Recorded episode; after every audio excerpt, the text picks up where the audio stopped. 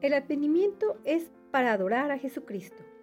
Así que preparémonos para una Navidad centrada en Jesús. Que Dios se agrade al profundizar y endulzar nuestra adoración de Jesucristo durante este advenimiento. El Hijo de Dios apareció. Hijitos, nadie os engañe. El que hace justicia es justo, como Él es justo. El que practica el pecado es del diablo, porque el diablo peca desde el principio. Para esto apareció el Hijo de Dios, para deshacer las obras del diablo. Lo vemos en Primera de Juan capítulo 3, versículo del 7 al 8.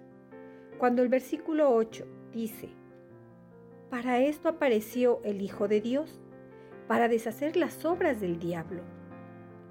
¿Cuáles son las obras del diablo que tiene en mente? La respuesta es clara del contexto. Primero, el versículo 5 es un paralelo claro. Sabéis que Él apareció para quitar nuestros pecados. La frase apareció para ocurre en el versículo 5 y en el versículo 8. Así que probablemente las obras del diablo que Jesús vino a destruir son pecados. La primera parte del versículo 8, virtualmente, hace esto una certeza. El que practica el pecado es del diablo, porque el diablo peca desde el principio. El asunto en este contexto es el pecado, no la enfermedad, ni los carros varados, ni los horarios extremos. Jesús vino al mundo para ayudarnos a dejar de pecar. Déjame ponerlo al lado de la verdad de Primera de Juan capítulo 2, versículo 1. Hijitos míos, estas cosas os escribo para que no pequéis.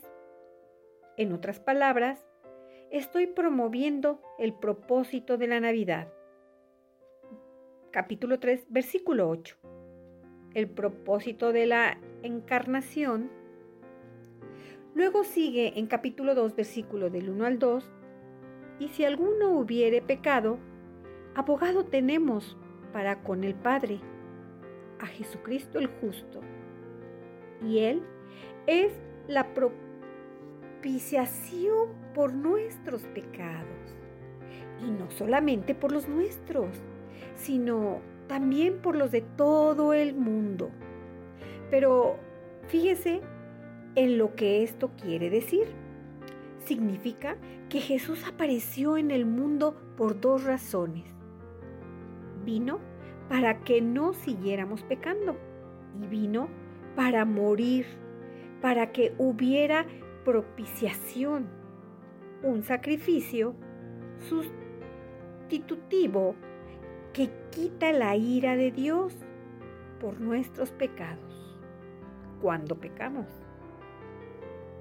Nuestra oración es que este pequeño devocional le ayude a mantener a Jesucristo como el centro y el mayor tesoro de su temporada de advenimiento.